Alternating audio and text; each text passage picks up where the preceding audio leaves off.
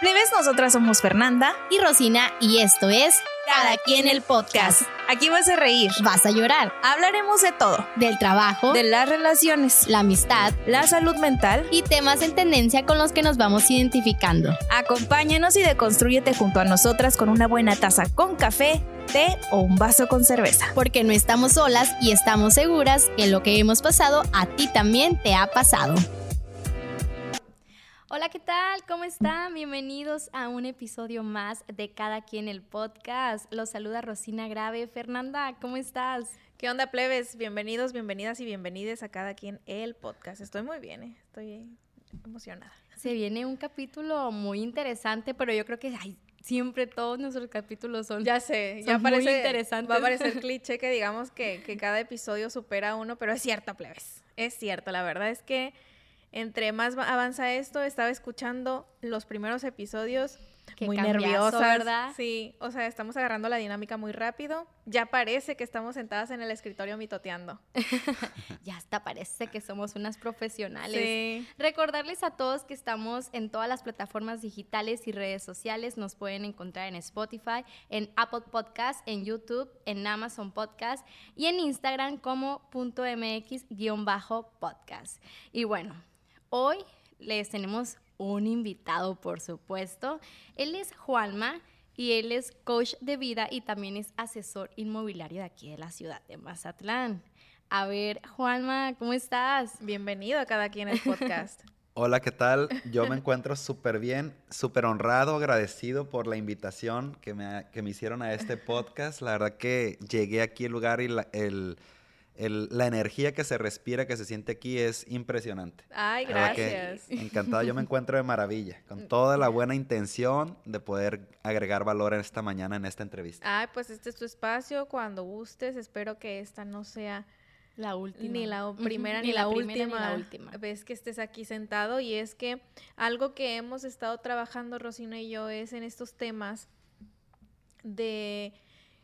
Les comentamos, si es la primera vez que nos escuchan, Rosina y yo somos reporteras fuera de este podcast. Entonces todos los días cargamos con notas de estadística, números, declaraciones de políticos, de empresarios, o sea, trabajamos mucho con notas duras, con notas locales, este, y en este espacio del podcast buscamos como respirar, ¿no? Como aprender acerca de nosotras mismas, de nuestro bienestar y del bienestar de toda la comunidad que se está construyendo.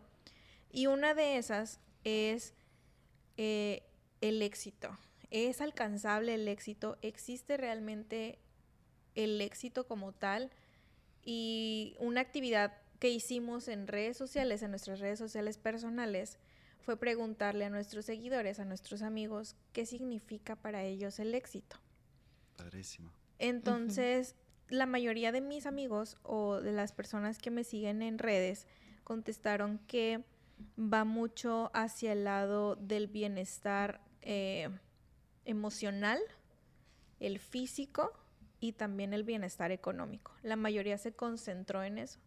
Yo intenté hacer la tarea de qué era el éxito para mí y la verdad sí me costó trabajo saber para mí qué es llegar a tener éxito o cómo sé cuando ya tengo éxito. Sabes que de lo contrario a, a lo que contestaron o respondieron tus amigos, que ojo, esto no es de que es una respuesta incorrecta o No, tú- jamás. tu respuesta es la correcta o algo así. es. No, simplemente todos tenemos una definición pues diferente, ¿no? Porque tenemos diferente visión quizá. Entonces, en el caso de las respuestas que me dieron mis seguidores, amigos, fue de que ellos sienten que eh, alcanzar el éxito es cuando realizas todas tus metas. Y hubo una persona en particular que me llamó la atención que respondió es cuando te sientes feliz con lo que tienes. No importa si no alcanzaste una meta, sino que lo intentaste, quizás no funcionó, pero te sientes feliz por haberlo intentado. Así es, y por eso está Juanma con nosotros, porque queremos que él nos ayude a entender, eh, a que trabajemos juntos qué realmente es el éxito, porque si buscas en la Real Academia Española, y lo tengo aquí guardadito, es, eh, es el resultado en especial feliz de una empresa o acción emprendida o de un suceso. Es una cosa que se supone el resultado de, que va muy, muy, muy similar al tema de que dices de el éxito es cumplir todas tus metas. Hubo una amiga que en particular me dijo, para mí tú eres ya exitosa.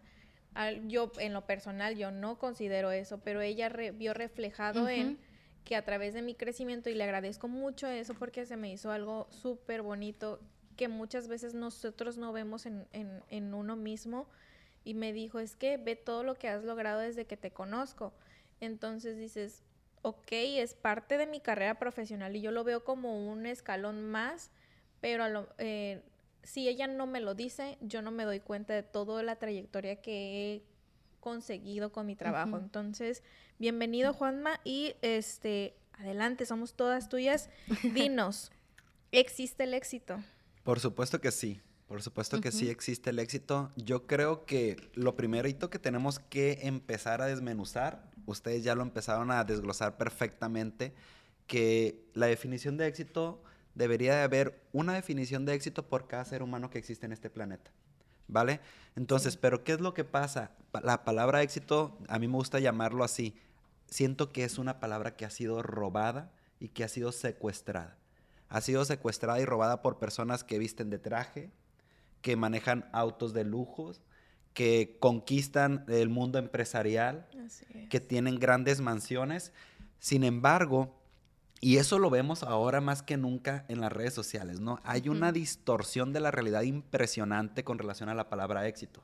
A mí me gusta decirle, ¿sabes qué? A ver, realmente el éxito es decirle sí a la vida, cueste lo que te cueste.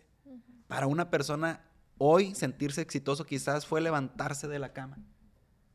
¿Vale? Hoy para alguien es quizás a lo mejor decidir apostar de nueva cuenta, intentar tener un nuevo o un embarazo nuevo después de haber vivido una serie de ciertos abortos. ¿Sí me explico? Hay una gran distorsión de la realidad con relación a la palabra éxito. A mí me gusta desmenuzarlo desde dos puntos de vista distintos. El éxito se puede medir desde el éxito exterior, lo que tú proyectas hacia los demás o lo que quieres que los demás vean de ti y el éxito interior. El éxito exterior para mí tiene fecha de caducidad, pero el éxito interior es duradero, ese no tiene fecha de caducidad.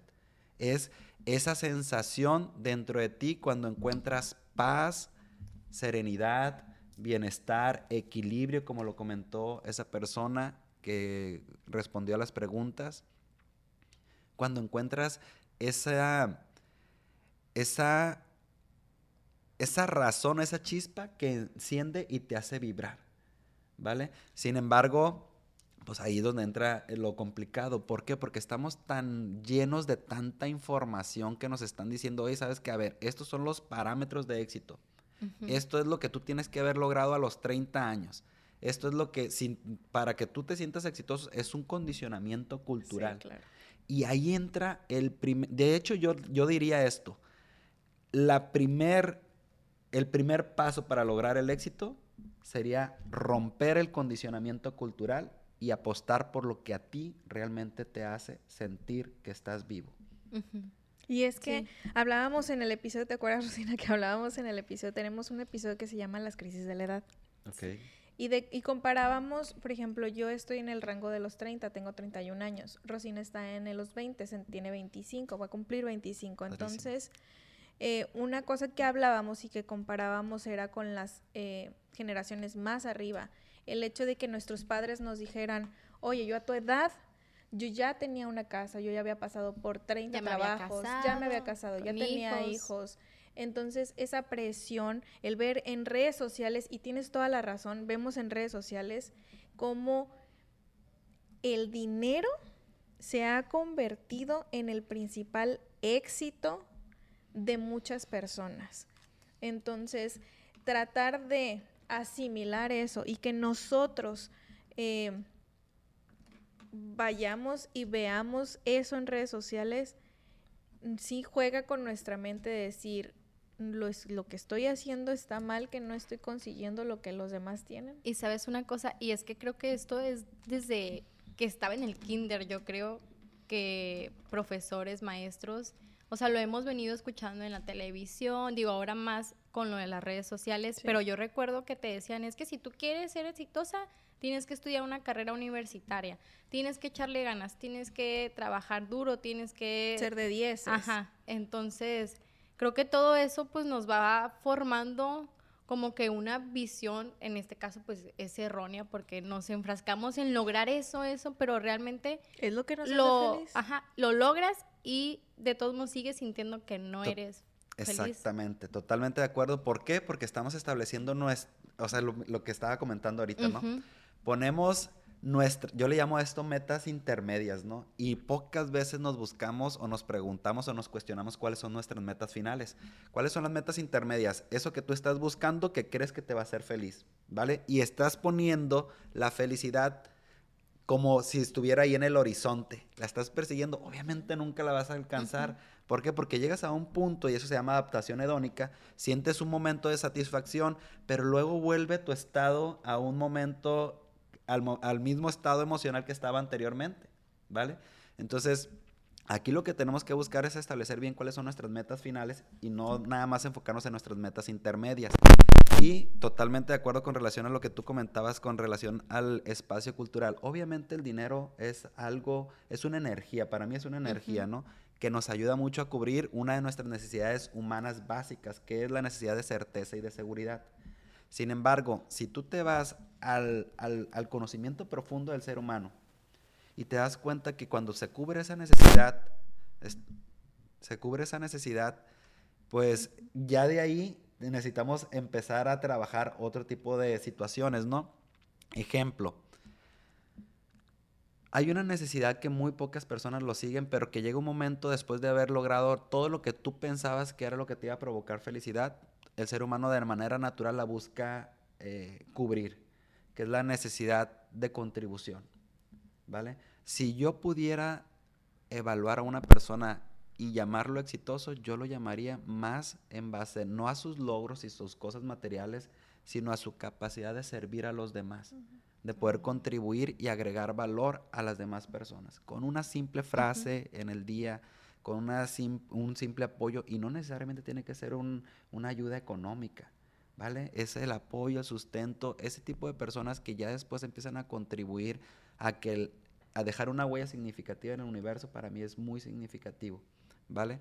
Entonces yo creo que tenemos que empezar a hacer un acto consciente de darnos cuenta cómo viene nuestro condicionamiento, cómo no, estamos viviendo en una sociedad 100% comparacionista, donde estoy midiendo a la persona si, si, es exitoso por sus logros materiales y no por su sensación interna, su plenitud, por su equilibrio, por su tranquilidad, por su serenidad. Yo, a mí me gusta mucho mencionar siempre que la palabra éxito yo la relaciono más con plenitud. ¿Ok? ¿Qué es plenitud? Es tener la capacidad de adaptarte a las altas y bajas de la vida. Una persona que dice que solamente se siente exitoso cuando ha logrado algo o solamente se siente feliz cuando las cosas le están yendo bien, pero no se siente exitoso cuando no, cuando no logra algo o no se siente feliz cuando no, eh, cuando no, cuando no está experimentando esa felicidad, pues una persona que realmente no es feliz y que realmente no se siente exitoso. ¿Por qué? Porque está poniendo su definición de éxito en base al, a lo que los demás perciben de esa persona. ¿Vale? Entonces, desde mi punto de vista, yo creo que sí habría que replantearnos cuál, primero que nada, hacer ese ejercicio consciente. Yo siempre digo, la cita más importante de tu día es la cita que tienes contigo mismo. Y en ese momento de silencio, de, reflexión, de introspección, plantearte si lo que estás haciendo en ese momento te hace vibrar. Si realmente te está haciendo vibrar, oye, pues no me hace vibrar, bueno, ahí tienes que tomar decisiones. Oye, es que me cuesta tomar decisiones. ¿Por qué? Porque tengo que cubrir ciertas necesidades. Bueno, yo siempre digo, puedes utilizar un trabajo nutricional, pero empezar a trabajar por tu hobby, por lo que te hace vibrar, ¿no? Entonces, no sé, desde ahí yo quisiera como que dejar eso muy en claro. O sea, para mí existen dos tipos de éxito, el éxito exterior y el éxito interior. Yo me enfoco muchísimo más en trabajar en el éxito interior. ¿Por qué? Porque en muchos de los eventos que me toca trabajar, facilitar, los retiros de sanación emocional, los talleres de trascendencia que hacemos. Siempre, por ejemplo, en el retiro de, de, sanación emocional, me llama mucho la atención y yo siempre lo digo, sabes que para mí no existe Para, o sea, para mí no, no hay un éxito profesional que valga la pena si no hay una autorrealización personal. ¿Por qué? Porque lo he visto en muchos de los retiros. Llegan personas, chicas, que tienen grandes empresas, inclusive a nivel nacional, con un éxito eh, profesional impresionante. Sin embargo, enfocaron tanto su energía en eso, en eso que hoy por hoy llegan a ese tipo de retiros, número uno, porque no saben ni quién son, ni qué es lo que realmente los hace sentir vivos, se sienten vacíos. Número dos, ya no conocen a la persona que duerme a su lado. Número tres, no saben cómo lidiar con el embarazo de una hija o con la drogadicción de un hijo que ni todo el dinero les puede sacar de esa adicción. ¿Por qué? Porque obviamente les faltó otras cosas. ¿Vale? Entonces habría que replantearnos esta búsqueda constante de lograr cosas materiales que no está mal, yo no digo que no está mal, que esté mal, perdón, pero sí creo que habría que replantearnos si eso que estás haciendo realmente te hace vibrar, si te hace sentir que estás vivo, si te hace responderte la pregunta, decirte, ¿sabes qué? Decirle sí a la vida cueste lo que cueste cada mañana. Para mí eso es la, verdaderamente, la verdadera definición de éxito. Sabes cuando eres exitoso, cuando sientes paz, tranquilidad, serenidad, gratitud, empatía, compasión, dentro de ti en cada momento de tu vida. Y hay algo que nos encanta y nos fascina decir en el podcast, es que si tú no eh, sabes por dónde empezar, es definitivamente empezar por ir a terapia. Entonces no está mal ir a terapia y recuerden que todos estos procesos pues son de un día a la vez, o sea, tampoco es como que uno nace perfecto o uno está este, todos los días este, trabajando eso. Es un trabajo constante que llevamos y que, o sea, en el caso de nosotras que no somos expertas, eh, estamos trabajando con ustedes y por eso nos gusta traer este tipo de invitados porque nos enseña también a nosotras si estamos perdidas en el camino. Y bien lo decía yo en un inicio, traté de responderme la pregunta de qué es el éxito para mí y la verdad es que yo no pude. Yo no pude porque a lo mejor estoy en un momento de mi vida en el que digo, quiero tantas cosas y no encuentro la puerta para saber por dónde empezar, pues. Fíjate que tú acabas de mencionar algo muy importante, Fernanda. A veces el ser humano está buscando querer tantas cosas. Exacto. Que tienes tantas expectativas de la vida y muchas veces esas expectativas de la vida no son exactamente iguales a tus condiciones de vida. Y ahí se provoca un choque. Yo le llamo un nudo de significados. ¿Vale? Entonces, ahí es donde nosotros tenemos que empezar a replantearnos. Y una cosa muy importante, y a mí me gusta decirlo siempre, y lo digo ahorita a las personas, no es el que más tiene, sino el que menos necesita. Y cuando hablo yo del que menos necesita, no me refiero a que no tengas cosas eh, pues bonitas en casa, que no tengas, no, que no te apegues a eso que disfrutes el proceso mientras lo estás buscando y que te establezcas bien cuáles son tus metas finales en la vida. Para mí son tres preguntas simples para responder esa pregunta. ¿Qué experiencias quiero vivir? ¿De qué manera quiero crecer? ¿Y cómo quiero contribuir? Si te preguntas eso, no que obviamente vamos a querer muchas cosas, vamos a, vamos a querer muchas cosas, pero ¿qué experiencias quieres vivir? Para mí a lo mejor una experiencia que quiero vivir es irme a la playa, una playa pues desolada, a lo mejor virgen, acampar con mis hijos, estar quemando bombones a la luz de la luna y de las estrellas, escuchando el sonido del mar, despertarnos tempranito, correr por la playa. Esa es una experiencia que quiero vivir y tiene un, un, factor, un elemento clave. Siempre, siempre, yo por ejemplo eso me lo, me lo planteé, me lo contesté, yo siempre quiero estar rodeado de amor en donde sea que esté. Y no el amor literal o romántico que como lo tenemos etiquetado, no, en una vibración bonita, con personas que estén vibrando en una misma frecuencia. Mis hijos, mi esposa, mis compañeros de trabajo. En este momento yo me siento pues apapachado por ustedes. ¿Vale? ¿Cómo quiero crecer como ser humano? Después de, si tú te preguntas qué experiencias quiero vivir, ok, pues no sé, las experiencias que tú quieras vivir. Después, ok, para yo poder vivir estas, eh, estas experiencias, ¿cómo tengo que crecer como ser humano? O cómo me gustaría, no cómo tengo, porque la palabra tengo no creas que me gusta mucho. ¿Cómo me gustaría crecer como ser humano? Quizás a lo mejor si yo quiero vivir la experiencia de sentirme con un cuerpo pleno, honrado, pues a lo mejor me tengo que convertir o, o me gustaría convertirme en una persona que empieza a honrar su cuerpo. ¿Sí me explico? Si quiero, eh, no sé, ser conferencista internacional, pues a lo mejor me tengo que convertir en una persona, me gustaría convertirme en una persona 100% consciente. De estar presente en el aquí, en el ahora, para poder realmente estar leyendo a las personas que están ahí.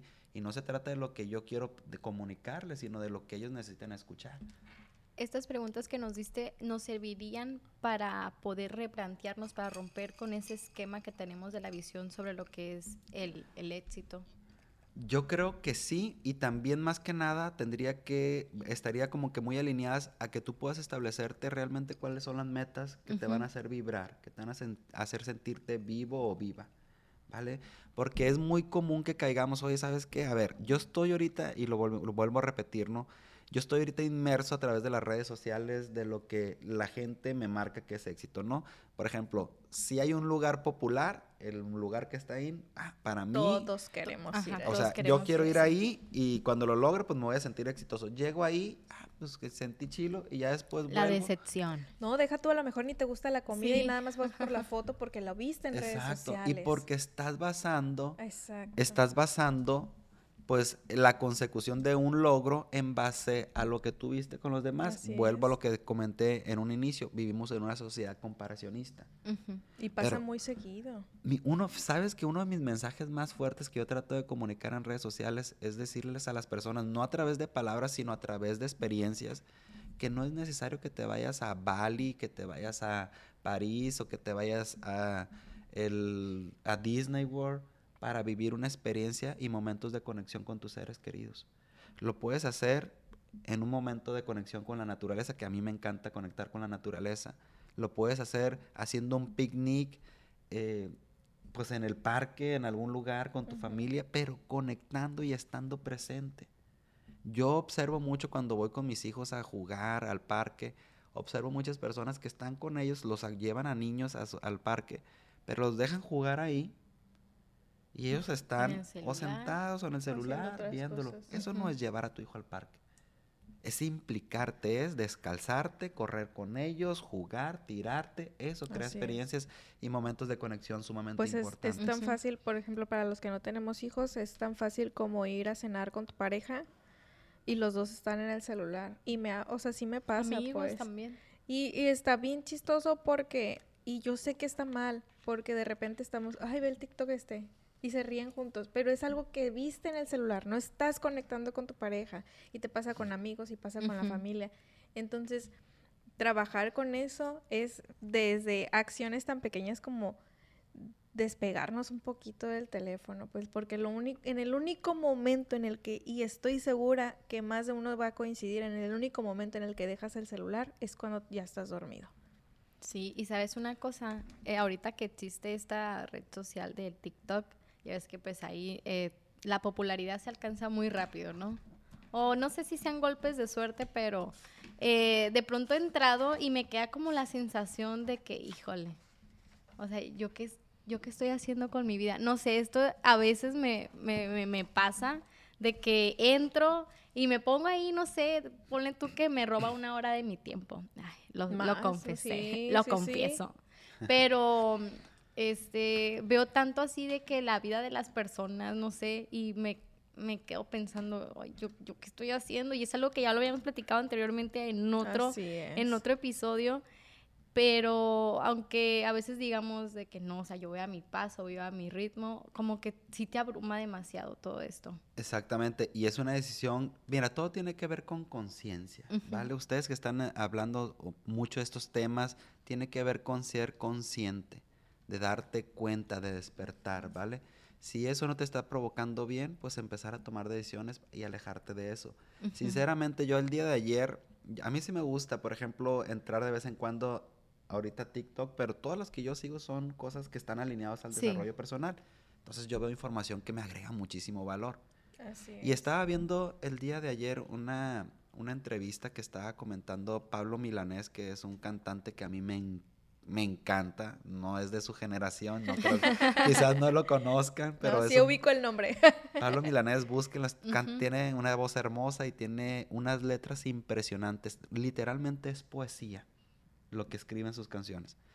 Entonces él estaba argumentando pues algo que estamos viendo ahorita en la sociedad, que a final de cuentas está habiendo una gran distorsión de lo que viene siendo la música. Hoy ya la música no lleva poesía, no lleva un talento, no lleva la escritura, no lleva el contenido de un trovador y se está malinterpretando y está pasando lo mismo con el TikTok. Ustedes estamos, estamos inmersos en algo que una persona puede grabar y proyectar y aparentar que se siente súper feliz y tú es lo que ves, es lo que lo que está queriendo proyectar y tú te sientes mal porque como yo me siento mal y esta persona está siempre feliz.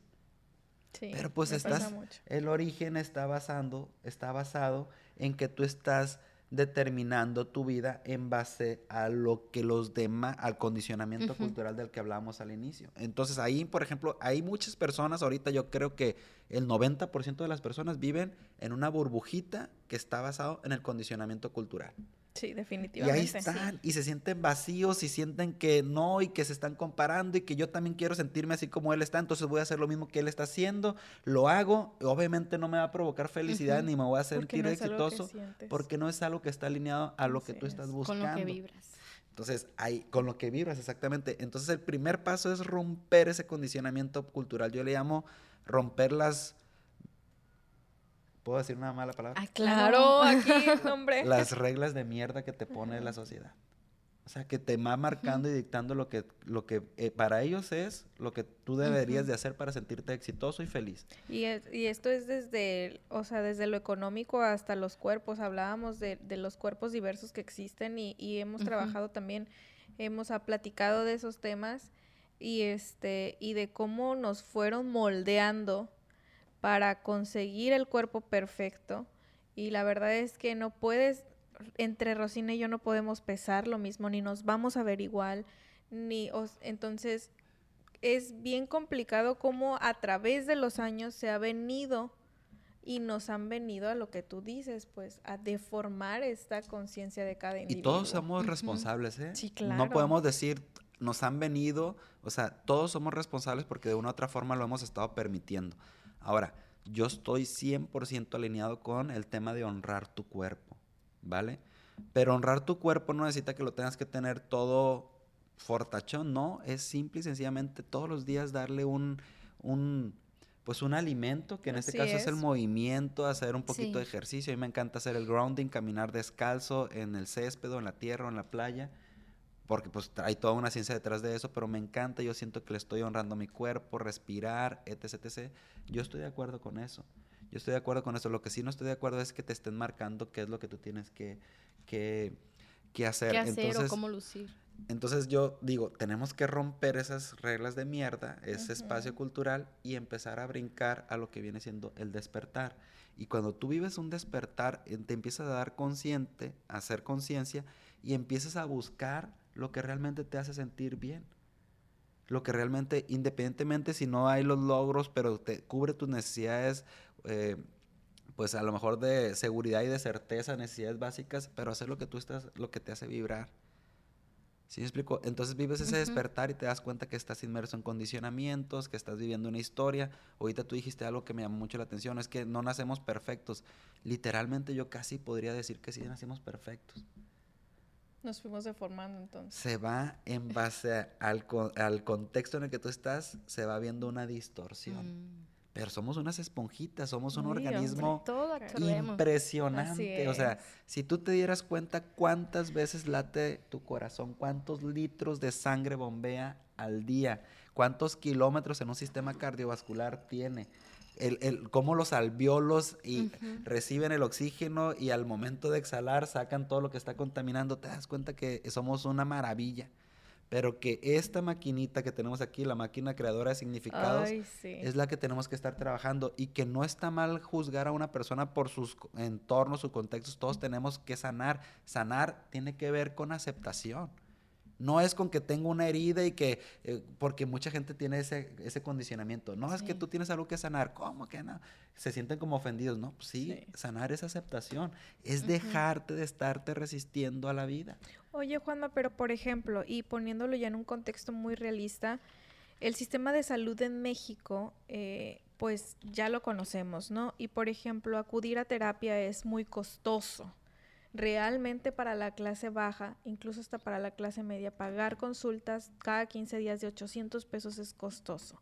Entonces, ¿cómo podemos trabajar? Porque hay gente que de plano, y tú lo dijiste al inicio, hay gente que de plano le está costando incluso hasta levantarse de la cama, no sabe por dónde iniciar. Entonces, ¿qué nos recomiendas? ¿Cómo empezamos si, si vivimos en este contexto en donde pedir ayuda profesional nos cuesta pues la mitad de la quincena para muchos? Fíjate que no estoy muy de acuerdo con eso. Yo que estoy inmerso en o sea, obviamente si tú quieres ir con un terapeuta externo, profesional y que a lo mejor, pues sí te va a costar 800 mil pesos, ¿no? Una, una, terapia dependiendo con quién vayas. Porque hay, yo he conocido muchos que inclusive hacen pro bono sus actividades. En mi caso personal, a mí me ha tocado ir a centros de rehabilitación con jóvenes, a donar mi tiempo y eso no está costando. Por ejemplo, en el caso de los hospitales psiquiátricos, yo te digo porque hay una historia detrás de donde viene todo mi tema del desarrollo personal. No creas que fue porque yo, no fue por discernimiento, fue más por sufrimiento. Mi papá tiene una enfermedad psiquiátrica, me ha tocado estar, me tocó vivir una de las decisiones más complicadas de mi vida que fue internarlo, sentir vergüenza. Yo y mis hermanos y mi mamá de haberlo internado, lo ocultábamos y fue todo un proceso. Para mí el maestro de inteligencia emocional más grande que he tenido, después de, inclusive más por arriba de lo que viene siendo cualquier certificación que haya tomado, ha sido mi papá. Ahí en el, en el hospital psiquiátrico hay consultas, hay psicólogos, hay psiquiatras que atienden a un costo pues muy bajo, o sea, 150 pesos, 200 pesos. Entonces, estás invirtiendo en ti. ¿Sí me explico? Hay libros que tú puedes conseguir regalados que de ahí ya puedes tú empezar a leer. Pero hay un acto de conciencia. Hay eventos que se dan total, o gratis. O yo siempre digo, ¿sabes qué? Quien quiere va a encontrar el camino. Como dicen los budistas, muévete y el camino aparecerá. Pero si tú ya de entrada estás culpando al sistema educativo o de entrada ya te estás poniendo la limitante de que sabes que pues no me alcanza para pagar terapia. Oyes, por ejemplo, ahorita lo, hay con gracias, o sea, hay pros y contras en tema de las redes sociales, por ejemplo, TikTok, tú agárrate a seguir personas que te agregan valor, ahí encuentras respuestas. No, digo, yo que sigo puros que hacen comida, pues ahí puras recetas me salen, ¿verdad? Pero sí es cierto, tú eliges qué contenido ver en TikTok, pues. Y yo, por ejemplo... O eh, Instagram, o Facebook, o YouTube. Sí, sí, sí, definitivamente. Yo les he platicado a lo largo del podcast que he ido a terapia de manera itinerante. Entonces, uno de mis propósitos es mantenerme firme en, el... Y me he acercado a, asociaciones y te hacen incluso hasta estudios socioeconómicos. Quizá a lo mejor falta esa misma difusión de acercarse de que la terapia o, los procesos este, psicológicos están, hay de todo, y hay de todos, ¿no? Porque, pues sí, ir a un privado sí es muy costoso, entonces pues sí, tienes toda la razón de que uno el que busca encuentra y este incluso si ustedes nos preguntan en privado, nosotros les podemos decir que asociaciones están dando terapia a bajos costos, pues. O igual también digo, hay muchas personas que gastan su dinero en otras cosas, no sé, como ahorita lo mencionabas, estás invirtiendo en ti. Sí, definitivamente. Entonces, pues yo creo que a veces sí hay que ajustarnos. Digo, si esto me va a hacer bien, pues vale la pena, ¿no? Sí, dejemos a lo mejor de comprar algún pantalón que nos haya gustado y que se nos viera bien.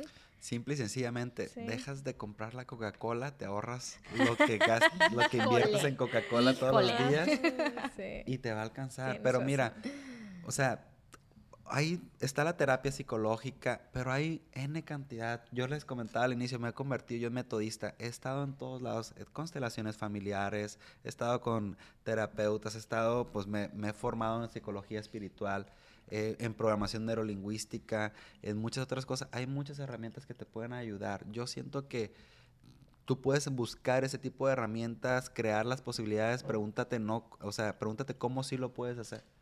Yo recuerdo que cuando recién empecé, pues también andaba con situaciones económicas y yo hacía alianzas con las personas de las cuales yo quería aprender. Claro. Les organizaba los eventos, me salía gratis a mí y aparte ganaba dinero. Y escuchaba y ah. aprendí.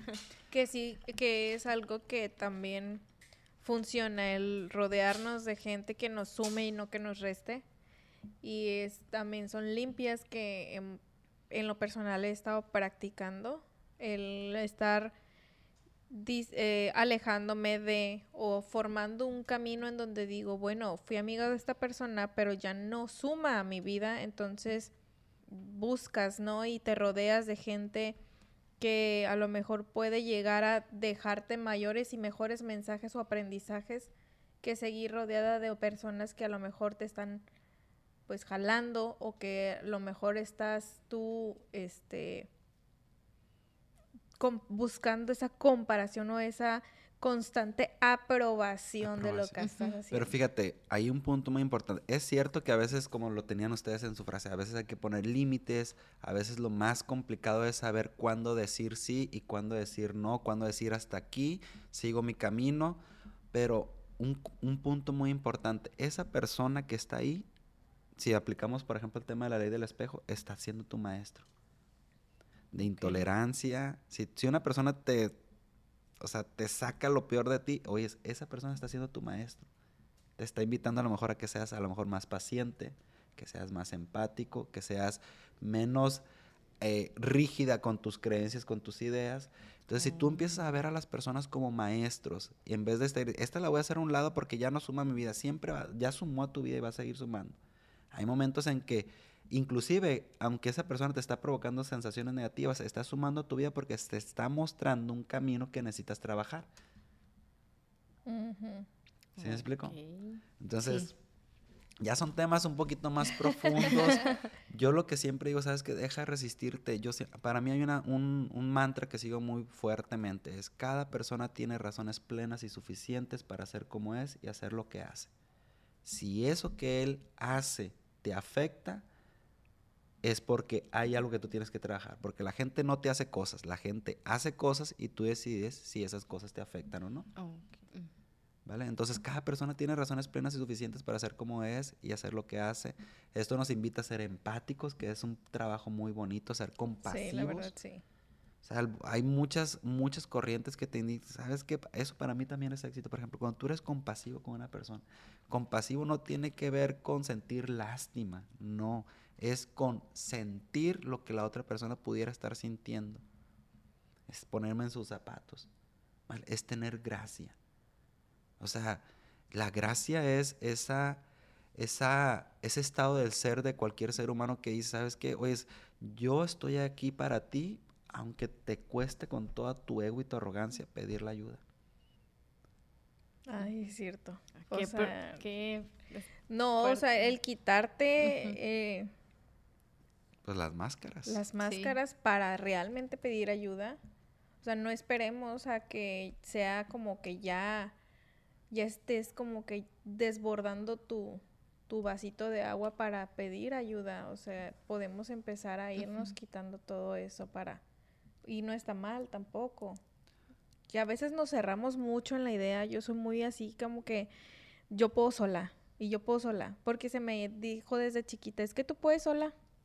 Entonces crezco con esa idea de yo poder sola y me cuesta trabajo pedirle ayuda y cuando ya estoy pidiendo ayuda es porque ya de plano ya estoy, mira, es el tope. Ahí te digo algo que a mí me encanta. Yo, y siempre lo digo en mis talleres, no hay peor espejismo que pueda tener cualquier ser humano que creer que ha logrado una sola cosa por cuenta propia. Nada, nada, absolutamente nada de lo que tienes y has logrado ha sido por cuenta propia. Has necesitado el amor, la compasión, la lealtad, el compromiso de muchas personas. Para empezar de tus papás. Si no te hubieran limpiado las pompis, no te hubieran aseado todos los días, no te hubieran dado alimento, tú no estuvieras aquí. Así es. ¿Sí me explico? Hay una persona que tú llegaste a una entrevista y, vio en ti un cierto potencial y te dijo, ¿sabes qué? Sí, adelante. Quédate con este proyecto. Esa persona te apoyó en el camino. Una persona que te sirve todos los días eh, o tú echas gasolina, persona que te está echando gasolina, está impactando en tu vida.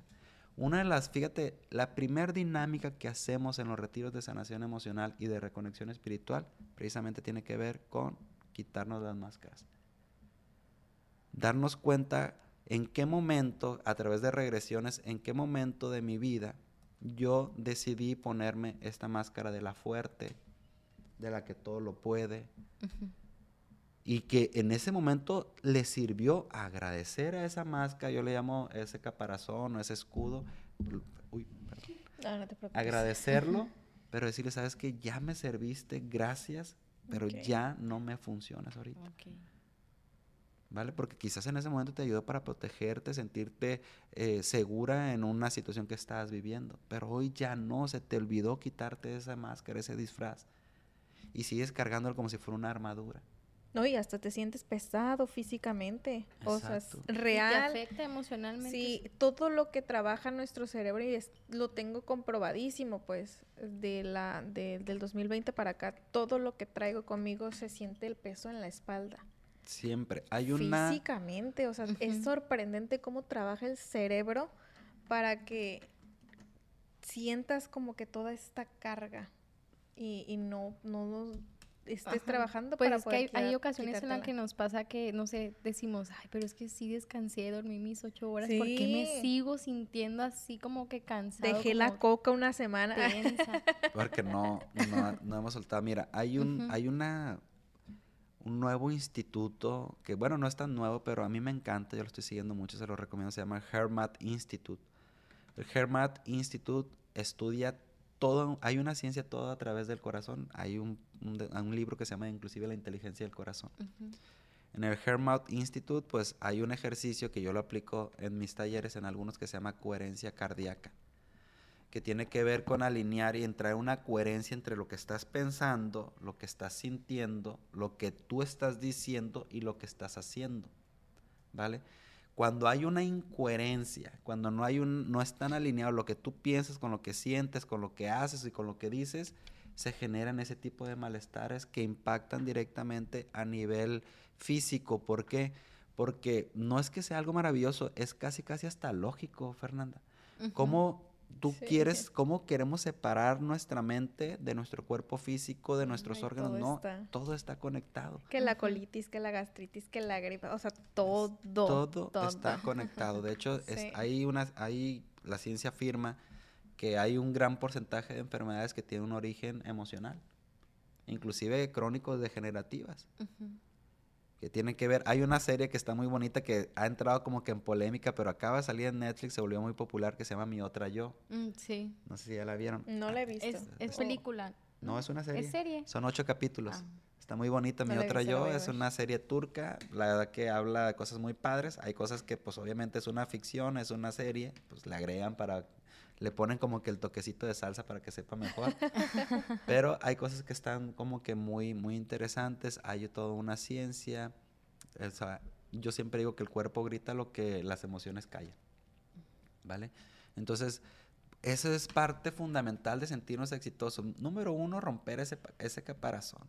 Enfocarte en lo que te hace feliz, cubre tus necesidades básicas, obviamente, lo que te haga sentirte realizado.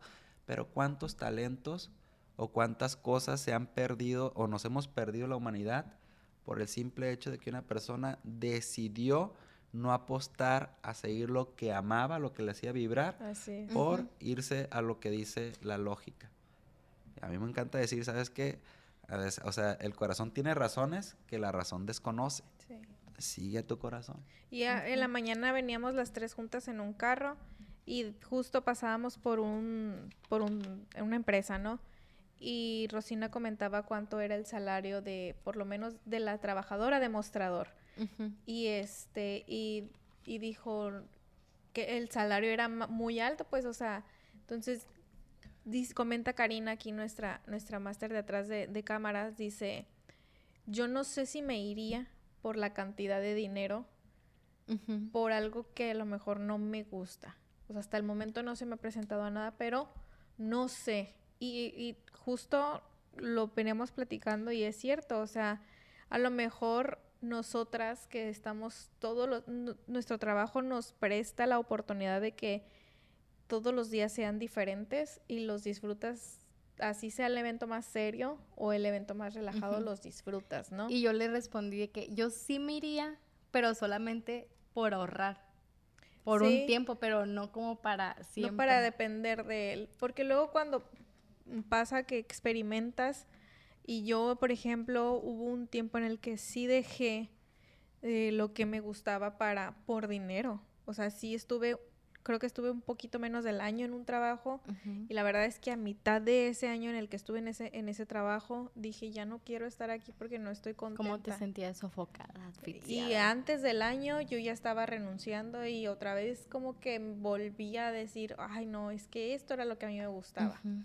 Claro, es que Mira, y ahorita se está dando mucho ese fenómeno. Yo lo veo en las empresas con las que trabajo dando talleres. O sea, hay una generación que ahorita ya no solamente está buscando el salario económico. Exacto. Está buscando un salario emocional, un salario de bienestar, un, un salario de autorrealización. Entonces se vuelve ahorita un poquito más complicado. Y sé que puede ir muy en contra de lo que la gran mayoría cree, porque pues obviamente si me dice, oye Juanma, pues está bien chido lo que tú dices, pero pues yo tengo que pagar esto y lo otro y aquello, y pues la verdad no encuentro. Sí, lo entiendo, obviamente estamos en, un, en, una, en una sociedad así, pero quizás a lo mejor buscar esos espacios donde tú puedas alimentar tu hobby, lo que te, lo que te hace bien, y no lo dejes olvidado, y no dejarlo olvidado.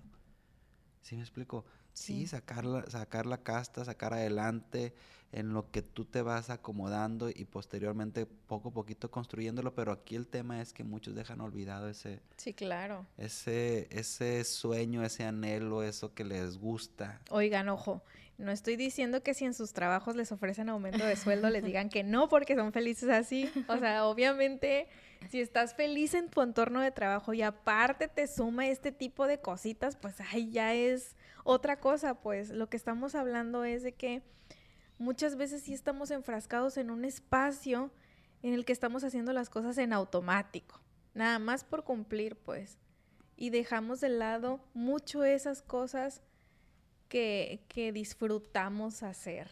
Y qué mejor nosotras que tener un trabajo en el que uno nos gusta, y lo disfrutamos y, y, siempre llegamos aquí a redacción y es de ¿qué crees que dijo el empresario esto? ¿Qué crees que dijo el político aquel? O sea, realmente hay gente que se eh, me toca a mí mucho escuchar las aquí en para los que no son de Sinaloa, el gobernador de Sinaloa hace una semanera. Entonces, eh, mi jefe de información se ríe mucho de mí porque me río mucho en la semanera. ¿Quién se ríe en una semanera, pues? O sea, ¿quién entiende el contexto como para las palabras que diga el gobernador te causen gracia, como sentirte parte de, ¿no? Y son esos pequeños detalles, o sea, ir a las giras del gobernador, ir a las giras del presidente, son experiencias que no vive cualquier persona y que la verdad es que uno las disfruta. Yo sé que el salario de, de los periodistas en México pues todavía falta por tener ese reconocimiento, pero la verdad es que a mí me fascina lo que hago. Sí, a mí también. De hecho, cuando les dije a mis papás que quería estudiar comunicación, fue de que, este, ¿no te gustaría estudiar otra cosa? Como enfermería, medicina o ser maestra. Y tú en tu caso tenías ya un camino...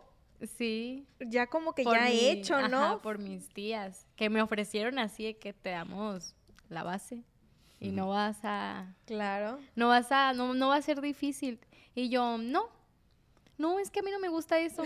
Yo quiero ser, yo quiero ser reportera. Y aquí. Y la verdad es que ha sido una de las mejores decisiones que he tomado en mi vida. Porque gracias a esto tenemos este podcast y gracias a eso te tenemos aquí sentado con nosotros. Yo quiero rescatar ahí varios puntos, ¿ok? Número uno, el día de ayer precisamente iba por el, por el malecón, la zona dorada, y un edificio creo que es de, pues, el Torre Books, tiene ahí una frase que me encantó que dice, el valor está, en las ideas. Entonces, el ser humano, otra de las necesidades, yo les dije la necesidad de contribución, pero el ser humano tiene otra necesidad que es la necesidad de crecimiento.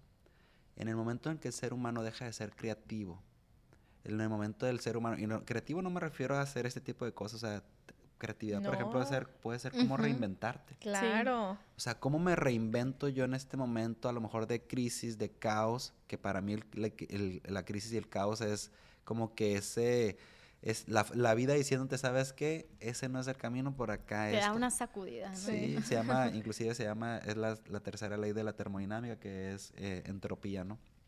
Entonces, Número uno, el tema de las ideas. La creatividad, el crecimiento como ser humano es necesario. Si el ser humano no crece, se queda estancado en un solo lugar, le pasa lo que le pasa al agua estancada.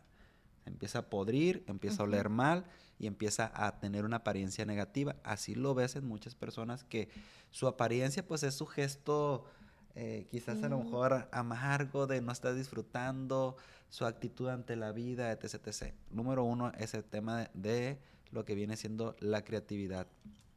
Ahora, en ese, considerando ese punto importante, que eso para mí tiene que ver mucho con éxito, también tener ideas, tener esa creatividad, reinventarte y decir, sabes qué, a ver, si la comunicación a lo mejor no es de hecho, yo te puedo decir totalmente lo contrario. Para mí, comunicar se ha convertido una de las más grandes fuentes de ingresos que yo he tenido y que me ha permitido poder, pues a lo mejor dar, tener un, invertir en mí mismo, poder dedicarle más tiempo a mis hijos eh, y, y, solamente comunicando, tener, teniendo la habilidad, ¿por qué? Pues la habilidad de poder comunicar, transmitir ideas. Sí conectar con las personas, impactar, elevar, el, despertar conciencias, elevar energías. Para mí tiene que ver mucho. Entonces la comunicación, pues hay que meterle creatividad. O sea, yo admiro a las personas que tienen la capacidad para poderse, para poderse sentar y escribir, trasladar ideas. Admiro a las personas que pueden y tienen la facilidad de hablar ante una cámara. Eh, hay que aprender a capitalizarlo, darnos el valor. También tiene que ver mucho con un trabajo personal de conciencia, cómo, por qué no me creo lo suficientemente bueno, por qué no me creo lo suficientemente capaz, por qué no me creo lo que valgo lo suficiente. Entonces ahí es un trabajo personal que tiene que ver con éxito. Mira, para mí el éxito realmente es un proceso de autodescubrimiento, así como lo es la espiritualidad, el despertar conciencia, es descubrir cuáles son esos limitantes que tú mismo te has, te has eh, eh, puesto, cuáles son esas verdades negativas que sigues creyendo y que sigues y que sigue marcando el rumbo de tu vida.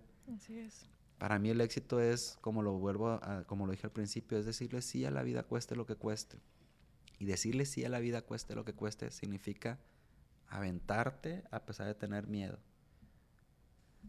Aventarte a hacer algo a pesar de que no sabes cómo lo vas a hacer, pero tienes bien claro el qué o el por qué. Aquí en el podcast, ya nos adelantaste, la verdad es que nos diste mucha información, pero aquí en el podcast hemos acostumbrado a, los invitados, a nuestros invitados a regalarnos un checklist para todos los que nos están escuchando, para la comunidad de cada quien el podcast. ¿Cuál sería ese checklist que Juanma nos recomienda para quitarnos las máscaras e ir en busca en búsqueda de cumplir el éxito personal de, lo que estábamos hablando en todo este episodio del autodescubrimiento? Pues, número uno, yo creo que podría decir el, la aceptación, el reconocimiento, de, de, darte, de reconocer quizás a lo mejor si en este momento no te estás sintiendo lo mejor posible, ¿no? Reconocer esa parte. Número, número dos, empezar a tener esas citas contigo mismo todos los días, reflexionar sobre qué es lo que te hace feliz, sobre qué es lo que te hace vibrar, reflexionar sobre qué cosas tienes que dejar atrás, eso es el orgullo. No tienes idea cómo yo era una persona súper orgullosa. A mí me hacían algo y yo ya no te hablaba. me estaba resistiendo a la vida y era una persona que... Y, y no solamente eso, yo cuenta, me sentía orgulloso de mi orgullo. Me sentía orgulloso de ser orgulloso. Entonces me di cuenta poco a poco que con eso no ganaba absolutamente nada. Entonces, número dos es reconocer que hay algo que quisieras mejorar, ¿vale? Número tres, pues establecer realmente cuáles son tus metas finales. Pregúntate, hazte esas tres preguntas. ¿cuál, ¿Qué experiencias quiero vivir? ¿Cómo quiero crecer como ser humano? ¿Y cómo quiero contribuir? Pero con brutal honestidad.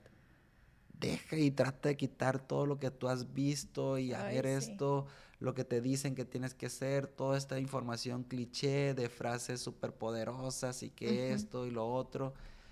Mm, híjola, yo creo que ese sería como que el, el, paso más complicado de poder quitar todas, esa, todas esas ideas y basarte en, un, en una misma, ¿no? Que conecte con, contigo mismo, con tu espiritualidad. Entonces tendría que ver, número, ya habiendo visto eso, pues, y viviendo ese despertar, pues número dos, pues atreverte a voltear a ver hacia adentro y saber qué es lo que tienes que quitar, cuáles son los condicionamientos, sin querer juzgar, es que a mí me, ni culpar a otros, ¿no? Ser 100% responsable.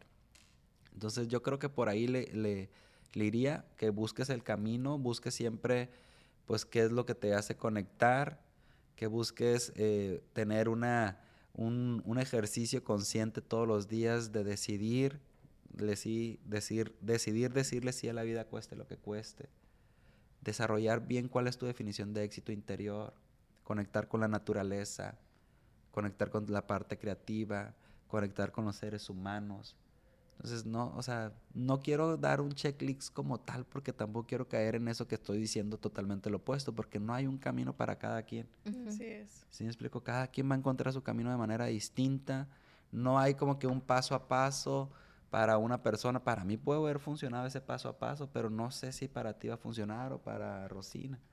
¿Sí me explico? Entonces, sí. yo creo que es eh, mostrar tu vulnerabilidad y empezarte a construir, pues ser el arquitecto de tu propia vida, ¿no? Eso, ser el arquitecto de tu propia vida. ¿Con qué te quedas tú? El eres? escritor de tu guion, sí. ah, de tu historia. Pues yo la verdad es que eh, mientras estaba el episodio yo iba como que también respondiéndome esas preguntas. La verdad estuvieron, estuvieron muy fuertes y creo que nunca lo había visto de esa, de esa forma.